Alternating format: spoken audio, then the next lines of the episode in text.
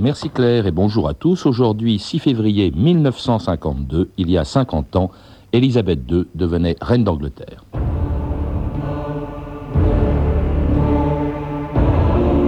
Le lendemain même de la mort de George VI, un groupe sombre réuni autour de Winston Churchill et du Major Attlee attendait l'avion de la princesse Élisabeth, devenue reine de Grande-Bretagne.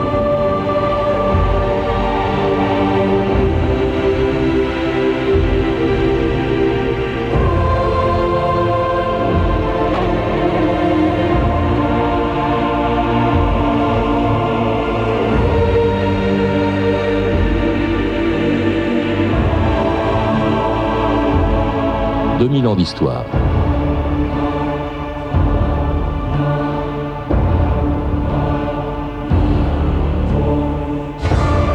C'était il y a 50 ans, jour pour jour, le 6 février 1952. Ce jour-là, à 7 h du matin, au Kenya, où elle se trouvait en voyage, une princesse de 26 ans devenait reine du Royaume-Uni et d'Irlande du Nord, Sa Majesté Élisabeth II. Tout le poids du monde semblait être descendu sur ses épaules, disait un écuyer de sa suite, Michael Parker, celui qui venait de lui apprendre la mort de son père, le roi George VI, un poids qu'elle porte désormais depuis 50 ans. Depuis ce jour où, revenant à Londres pour assister aux obsèques de son père, Élisabeth II devenait officiellement le 36e souverain d'Angleterre depuis Guillaume le Conquérant. Du balcon du palais de Sainte-Gemme, entouré de sa suite médiévale de héros et de poursuivants, le roi d'armes lisait la proclamation du nouveau souverain.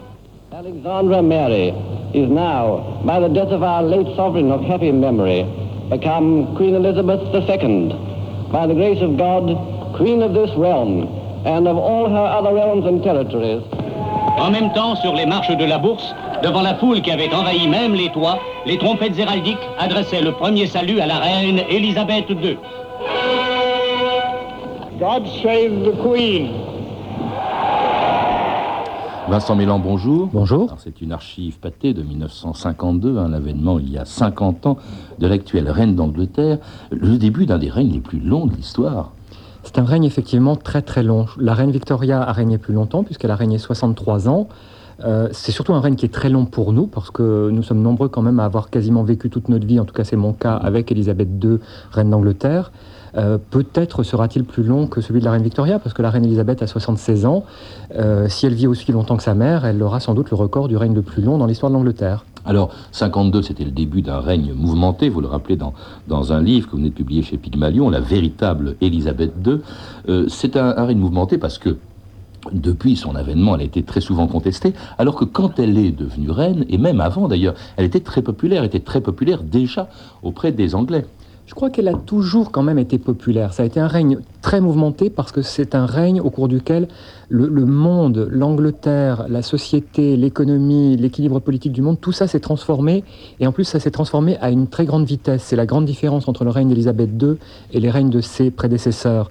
Euh, de 1952 à aujourd'hui, il y a eu un nombre d'événements absolument inimaginables. Euh, L'Angleterre a perdu son empire, la société britannique s'est transformée. Euh, enfin, il y a eu énormément de choses. Carnaby Street, les Beatles, les Swinging 60s, tout ce qu'on a vu dans les années 60 en Angleterre. Et la reine Elisabeth l'a vécu, elle, en a été le témoin. Et, les déboires familiaux aussi. Les déboires familiaux, l'attitude de, la presse par rapport à la famille royale, tout, tout s'est modifié. Et puis alors, je ne parle pas des, relations Est-Ouest, euh, euh, de l'équilibre du monde, dont elle est quand même un, des témoins les plus importants. Alors, nous parlerons surtout que de cet avènement, puisque c'était il y a 50 ans, c'était un anniversaire. Euh, elle était populaire, je le disais à l'instant. D'abord, elle était héritière du trône depuis 36. Elle était donc très connue. C'est en 36 qu'elle devient un peu par hasard l'héritière du trône. Qu'à ce moment-là, on se dit, bah, c'est elle qui sera reine quand son père, Georges VI, devient roi par hasard, parce que son frère, Édouard VII, on le sait, a dû abdiquer. Édouard VIII. Édouard VIII, pardon. Le futur duc de Windsor a dû mm. abdiquer pour épouser Mrs. Simpson. Cela dit, elle, elle, est devenue princesse héritière en 1936, mais elle a été populaire avant. Parce qu'en fait, il faut bien comprendre une chose. Lorsqu'elle naît en 1926, la famille royale est une famille royale de, personnes relativement âgées. Le roi George V et la reine Mary sont quand même des souverains euh, qui ont un certain âge. Ils ont quatre fils et une fille, et euh, il y a très peu d'enfants dans cette famille royale. Lorsque la reine, la princesse Elisabeth naît en 26, elle est d'abord la fille du seul couple marié de la famille royale, puisque mmh. aucun des enfants du roi George V et de la reine Mary, à part le duc d'York, futur George VI n'est marié, et elle est le seul petit bébé dans cette famille mmh. euh, royale. Donc dès les années, la fin des années 20, elle est devenue un phénomène médiatique extraordinaire. Moi je la compare dans mon livre à Shirley Temple aux États-Unis. C'est exactement le même parallèle. C'était la petite fille que tous les Anglais, tout le monde idolâtrait. Euh, lorsqu'on lit par exemple les coupures de presse qui ont été faites au moment de sa naissance, même en Australie, on a eu des gros titres qui étaient Betty est née. Euh, dans le monde entier, on a salué sa naissance. Lilibet aussi, c'était son prénom. Lilibet, c'est venu, un tout petit peu plus tard. C'est son grand-père, le roi George V, qui l'a surnommée Lilibet. Mais, mais c'est vrai qu'elle était le seul enfant, la seule petite fille dans cette famille royale. Donc elle a eu une popularité très très tôt, dès sa naissance. Alors une popularité qui, comme d'ailleurs la popularité de la famille royale, va euh, se développer pendant la Deuxième Guerre mondiale, parce que la famille royale, euh, ça n'a pas beaucoup de pouvoir en Angleterre. Et pourtant, elle a joué un rôle considérable dès le déclenchement de la guerre, Vincent Milan. Vous savez, les familles royales, ça sert toujours en temps de crise au XXe siècle et au XXIe siècle. C'est vrai que les, rois n'ont plus euh, le pouvoir qu'ils avaient autrefois. Cela dit, ce sont vraiment des symboles d'unité nationale et, ils ont une utilité au moment où il y a des difficultés. Je crois que le, roi d'Espagne l'a montré en Espagne, le roi de Danemark l'a montré au Danemark pendant la guerre. Et là, la reine Elisabeth et son époux, le roi George VI, je parle des parents d'Elisabeth II, mhm. l'ont vraiment démontré pendant la Seconde Guerre mondiale parce que la, reine Elisabeth, la reine mère actuelle, a résumé ça en une phrase. Lorsqu'on a proposé au roi euh, de, quitter Londres, la reine a dit euh, je Le roi ne pourra jamais partir, je ne quitterai pas mon mari et mes enfants ne quitteront jamais leur mère. Mmh. Donc ils sont tous restés sous les bombardements, ils ont vécu le. Il faut rappeler que Buckingham a été, le palais de Buckingham a été bombardé le 13 septembre 40. La, chapelle dans laquelle Elisabeth a été baptisée a été bombardée, elle a été totalement détruite. Et la reine mère a eu cette phrase historique elle a dit Je suis contente qu'on ait été bombardé parce que maintenant ça va me permettre de regarder les gens de l'East End dans les yeux. Ben on écoute dix jours après ce bombardement de Buckingham, la voix euh, de l'actuelle reine d'Angleterre, c'est à mon avis le plus vieil enregistrement de sa voix qui est connu, c'était le 13 octobre 1940, elle parlait avec sa sœur Margaret et elle s'adressait aux Anglais, elle avait alors 14 ans. Nous essayons de faire ce que nous pouvons pour venir en aide à nos courageux marins, soldats et aviateurs. Et quand la paix reviendra, rappelez-vous, pour nous qui sommes aujourd'hui des enfants, ce sera notre tour de rendre le monde de demain meilleur et plus heureux. Ma sœur est à côté de moi et toutes deux nous allons vous dire bonsoir. Viens Margaret. Come on Margaret. Good night children. Good night and good luck to you all. C'était les princesses Elisabeth, l'actuelle reine d'Angleterre, et sa sœur Margaret en, 1940. Ça, ça, a été d'un grand réconfort pour les Anglais, je crois, l'attitude de l'ensemble de la famille royale, Vincent Meillan. Je crois que ça a été vraiment euh, un, point de ralliement, un étendard. Tout le monde s'est dit, euh, ils sont là, ils restent là, ils bougent pas, ils tiennent le coup, donc nous, on va tenir le coup aussi. Mmh. Et c'est vrai qu'au début de la guerre, euh, la, famille royale n'était pas aussi populaire, parce que les, tous les Anglais se demandaient un petit peu ce qui allait se passer, ils étaient un peu hésitants. Et lorsque ils ont vu que la famille royale restait, que le palais de Buckingham était bombardé, que la reine, le roi et leur fille étaient toujours là, mmh. ça a donné lieu vraiment à un enthousiasme populaire qui est assez indescriptible. Et je crois qu'on peut se remettre un petit peu dans l'esprit du temps. À l'époque, tout était rationné, on était bombardé, c'était quand même une période terrifiante et très dure. La seule note de bonne humeur et un peu d'espoir qu'il y avait dans tout ça, c'était quand même la mm. présence de la famille royale. Et on cite souvent le cas de ces, promenades que le roi et la reine faisaient dans les rues de Londres qui, étaient, qui avaient été bombardées. Ils allaient dans les maisons, ils allaient voir comment ça se passait et les gens hurlaient leur enthousiasme mm. quand ils arrivaient. Quelqu'un qui s'est pas trompé, c'est Hitler, je crois qu'il disait de la mère d'Élisabeth, il disait que c'était le pire ennemi de l'Allemagne. Hein. Absolument. C'était, c'était, c'est vraiment elle qui a été le porte-drapeau euh, du, moral britannique. On cite souvent l'anecdote que je raconte dans mon livre d'André Mauroy, puisque la reine voulait s'adresser non seulement aux Anglais, mais elle voulait s'adresser aussi aux Français qui étaient réfugiés à Londres. Elle a fait, elle voulait leur adresser un discours en français. Elle parle bien le français, mais elle a voulu être sûre que c'était parfait. Donc elle a demandé à André Mauroy, qui était réfugié à Londres, de rédiger son discours. Après, elle l'a lu avec lui plusieurs fois pour que son accent soit parfait. Et un soir, elle a lu un discours adressé aux Français en Angleterre et en France sur Radio Londres. Et euh, elle voulait vraiment faire participer tout le monde à cet effort. Alors revenons à sa fille, à la princesse Elisabeth, à l'actuelle reine d'Angleterre, Vincent Meillan, euh, donc membre d'une famille royale, dont vous dites qu'elle n'a jamais été aussi populaire qu'au lendemain de la guerre. Elisabeth a été ambulancière, elle a conduit en 45, à 19 ans, elle a conduit euh, des, des, camions. Et puis alors, nous sommes au lendemain de la guerre, au moment où, parce qu'il ne faut pas oublier que les rois d'Angleterre sont aussi à la tête d'un immense empire, ben cet empire s'écroule pourtant. Alors il y, a un contraste entre la popularité de la famille royale et la réalité de la puissance de l'Angleterre. Ce qui est assez fascinant, si vous le regardez de près, c'est que la famille royale britannique est sans doute le seul élément du passé, le seul élément de l'empire glorieux qui restait intact. C'est allé très loin parce qu'on leur a même consenti un espèce de statut exceptionnel au lendemain de la Seconde Guerre. Le lendemain de la Seconde Guerre, c'est l'arrivée des travaillistes au pouvoir en Grande-Bretagne, c'est la dislocation des grandes fortunes aristocratiques, c'est la fin d'un monde, d'un mode de vie. Et le seul élément qui a subsisté de tout ça, c'est la famille royale. Parce que contrairement aux autres Britanniques, à qui on a demandé de payer des impôts euh, assez terrifiants à l'époque, c'est la période à laquelle le roi George VI a été exempté d'impôts sur le revenu. Mmh. On parle souvent de ce problème d'impôt sur le revenu. On pense que c'est un privilège séculaire. Pas du tout. On l'a octroyé à la famille royale au lendemain de la Seconde Guerre mondiale. Mmh. Et le seul élément qui restait stable dans ce monde qui changeait à une vitesse extraordinaire, c'était la famille royale, à qui on a consenti à cette époque-là un statut absolument exceptionnel qui était à la mesure de sa popularité. Mmh. Au moment où l'Angleterre perdait son empire, l'Inde, le joyau de la couronne, devenait indépendante en 1947, l'année même du mariage de la future reine d'Angleterre, une archive pâtée de 1947.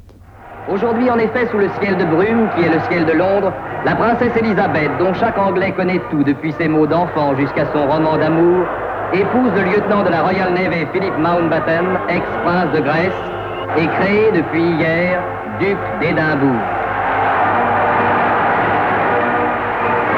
Tout à l'heure, dans les salons du palais, comme dans toutes les familles du monde, le photographe officiel tirera la photo traditionnelle du groupe familial. L'Angleterre a désormais dans son imagerie populaire une nouvelle image. La future reine de Grande-Bretagne et le futur prince consort seront de tous ces actes, de toutes ces gloires et de toutes ces misères. Ils sont l'avenir britannique. Ils sont ces jeunes mariés unis à l'Angleterre pour le meilleur et pour le pire. Alors le pire viendra beaucoup plus tard, c'était le mariage donc de Élisabeth, la princesse euh, héritière du, trône d'Angleterre, avec le, prince Philippe. Euh, à l'époque d'ailleurs, c'était un couple très populaire, d'abord parce que c'était un mariage d'amour, ce qui n'est pas très courant dans les familles royales en Europe à l'époque. Vincent le, le, mariage de ses parents avait été un mariage d'amour déjà. Le, roi George VI avait voulu épouser Elisabeth, Lady Elizabeth Bowes-Lyon et il l'avait vraiment imposé. Il, il s'y était repris à plusieurs fois d'ailleurs. Euh, dans le cas de l'actuelle reine Elisabeth, c'est vrai qu'elle elle est tombée amoureuse du prince Philippe de Grèce et de Danemark très très jeune. Elle avait 14-15 ans lorsqu'elle est vraiment tombée amoureuse de lui.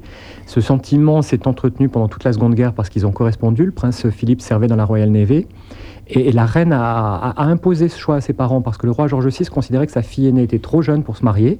Donc il pensait qu'il fallait qu'elle attende quelques années pour se former.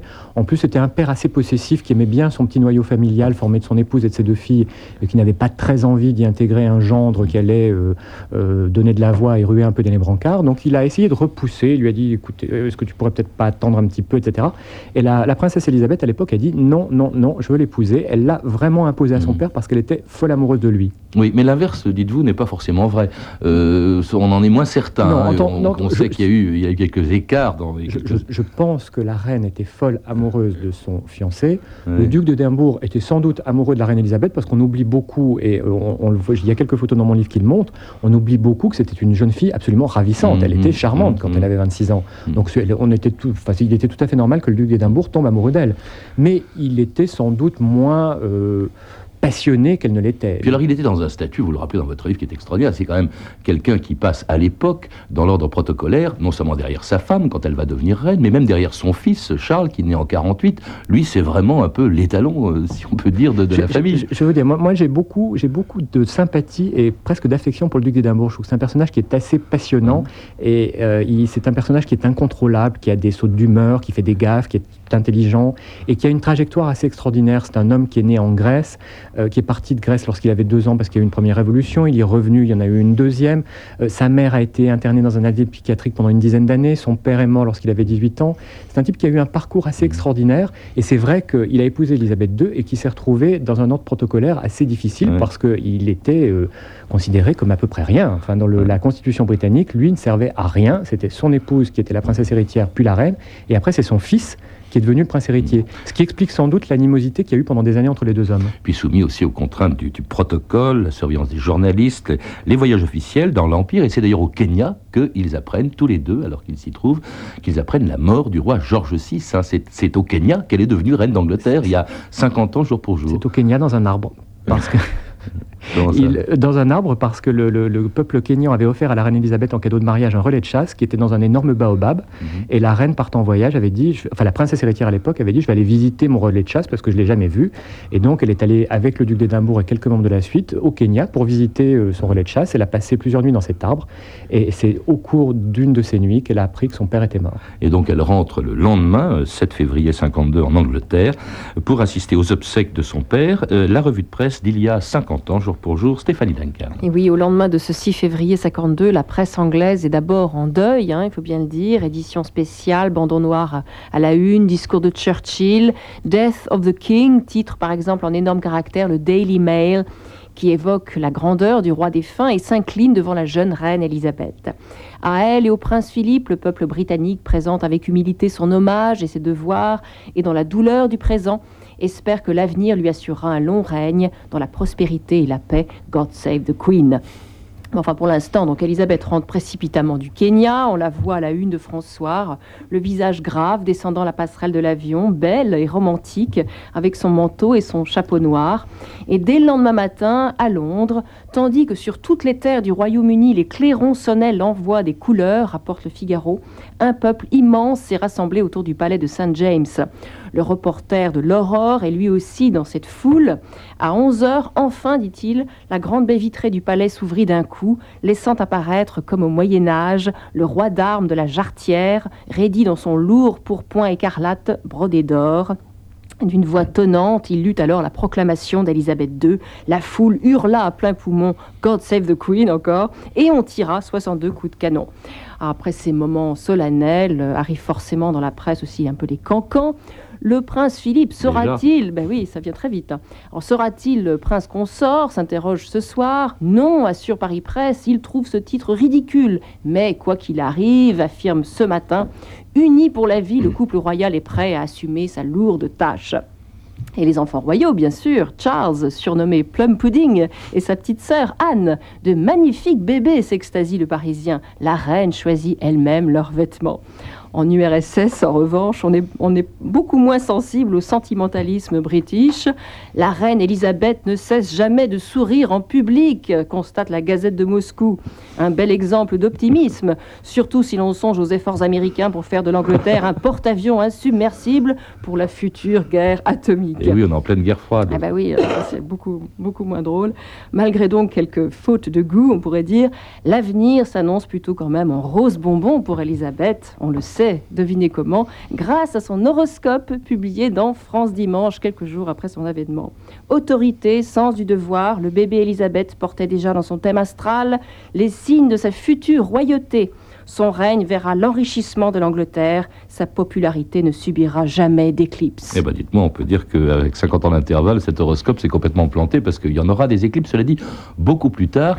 Et euh, là, donc, c'est l'avènement. C'était il y a 50 ans. Hein, ces journaux. Un commentaire, peut-être, euh, Vincent Millon, sur ce que vient d'entendre? Bah, Je crois qu'il y a une chose qu'on oublie toujours à propos de la reine Elisabeth, et vous l'avez dit dans votre revue de presse c'est que c'est la seule personne dans le monde et c'est le seul monarque dans le monde qui bénéficie encore de cet apparat quasiment moyenâgeux.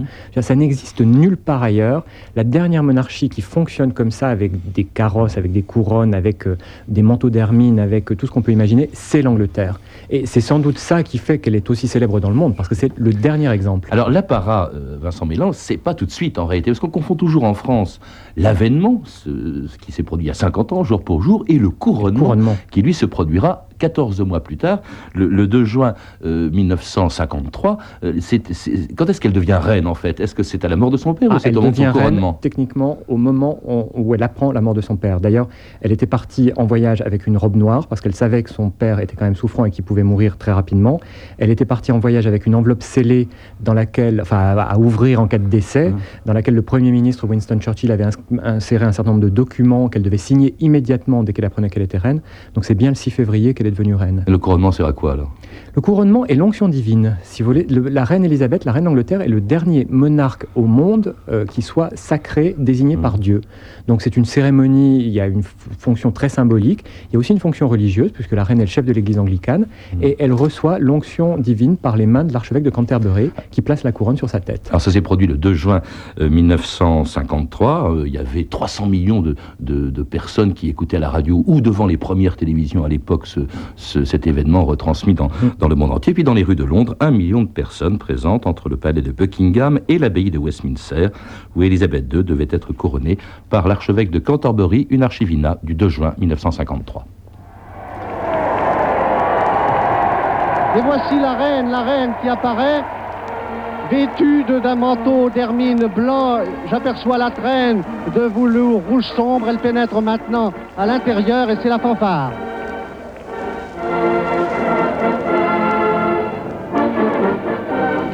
Is your Majesty willing to take the oath? I am willing. J'y consens, répondit la reine. L'archevêque poursuit, voulez-vous promettre de jurer et de gouverner selon leurs lois et coutumes respectives les peuples du Royaume-Uni, de Grande-Bretagne et d'Irlande du Nord, du Canada, d'Australie, de Nouvelle-Zélande, de l'Union de l'Afrique du Sud, du Pakistan et de Ceylan, ainsi que les peuples de vos autres possessions et de tous les territoires qui s'y rattachent.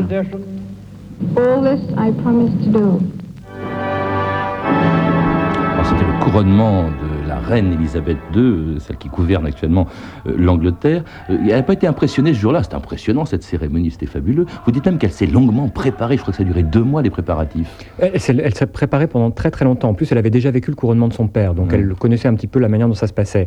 Et les deux éléments du préparatif qu'on connaît le mieux, enfin qu'on cite souvent, c'est le fait qu'elle a fait apporter la couronne au palais de Buckingham et qu'elle s'en coiffait tous les jours pendant une heure pour s'habituer au poids de la couronne. Hein. Absolument.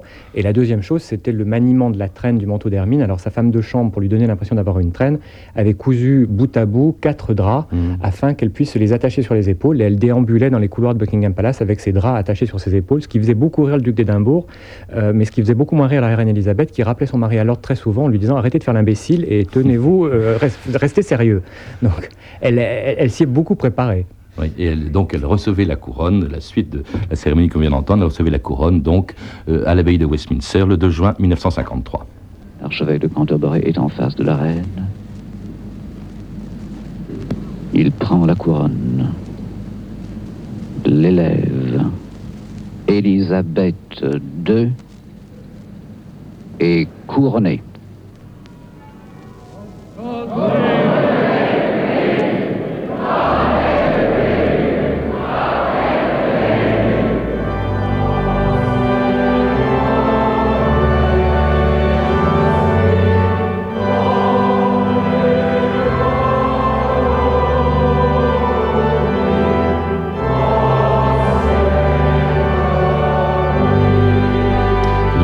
Save the King, le God Save the Queen, pardon, pour la reine Elisabeth, qui est un hymne, on lui toujours qui est d'origine française. Je crois qu'il a été composé par Lully euh, sous, Louis XIV. Alors, c'est un, on n'a pas le temps, bien sûr, d'entrer dans le détail de ces 50 ans de règne. Vous veniez ici pour nous parler, Vincent Mélan, surtout de ce couronnement et de cet avènement il y a, il y a 50 ans. Cela dit, c'est vrai que vous le rappelez dans votre livre, c'est bien connu, le roi ou la reine règne mais ne gouverne pas. Or, on se rend compte quand même que pendant 50 ans, elle a joué un rôle considérable, Elisabeth II. Elle a joué un rôle considérable, elle le joue toujours. D'abord, elle a un rôle qui est euh, presque symbolique, si vous voulez. C'est elle qui maintient quand même encore une certaine unité dans ce Commonwealth qui est donc le rassemblement d'un certain nombre d'anciennes colonies de l'Empire britannique. Elle est le chef d'État titulaire de plusieurs pays euh, anciennes colonies britanniques.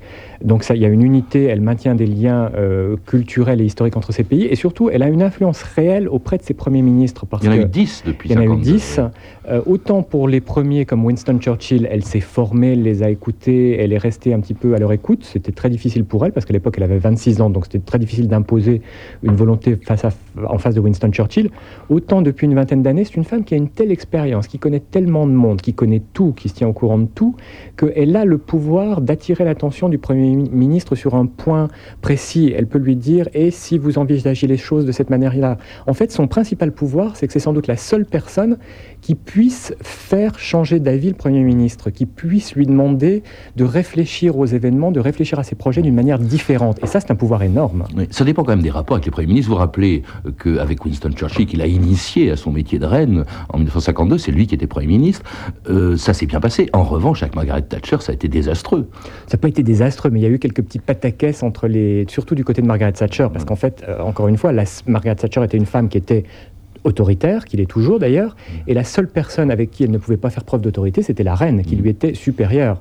Donc elle a plusieurs fois euh, fait des gaffes, elle avait l'habitude d'arriver en avance parce qu'elle était terrorisée à l'idée d'arriver en retard, donc ça agaçait tout le monde à Buckingham Palace parce que pendant un quart d'heure, elle attendait dans l'antichambre. Elle a cru qu'il fallait qu'elle mentionne la couleur de ses vêtements lors des événements officiels, chose que les membres féminins de la famille royale ont l'habitude de faire.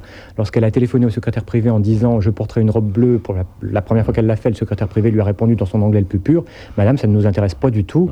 Donc elle a un peu accumulé les gaffes euh, protocolaires avec la reine. Querelle entre femmes, il y avait quand même une reine, un chef d'État et un Premier ministre femme. Alors il y a aussi euh, autre chose quand même, il y a eu des problèmes avec sa famille. En 92, on se souvient de ce discours, il y a 10 ans, 40 ans après son avènement, euh, à cause des divorces de ses enfants. Enfin, ça a été épouvantable, l'incendie du château de Windsor. Et là, elle a parlé d'années horribles, c'était vrai. Et c'était l'époque où on a commencé à envisager l'abdication de, de la reine, même pas au profit de son fils, Charles, mais même au profit son petit-fils, William. Est-ce que cette monarchie n'est pas menacée aujourd'hui, Vincent Mélan Sincèrement, je ne crois pas.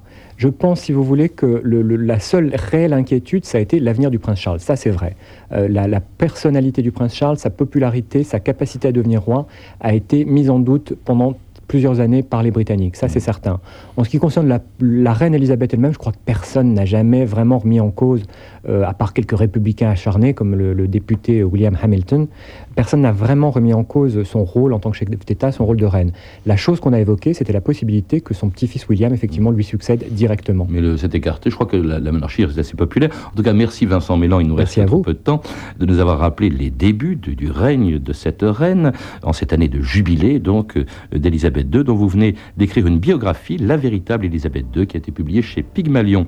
À lire également Élisabeth II, une vie de Sarah Bradford, publiée aux éditions de l'Archipel, Buckingham Palace, au temps d'Élisabeth II, de Bertrand Meyer-Stablet, édité chez Hachette, La royauté anglaise au XXe siècle d'Hélène Katsiapis, publiée chez Ellipse.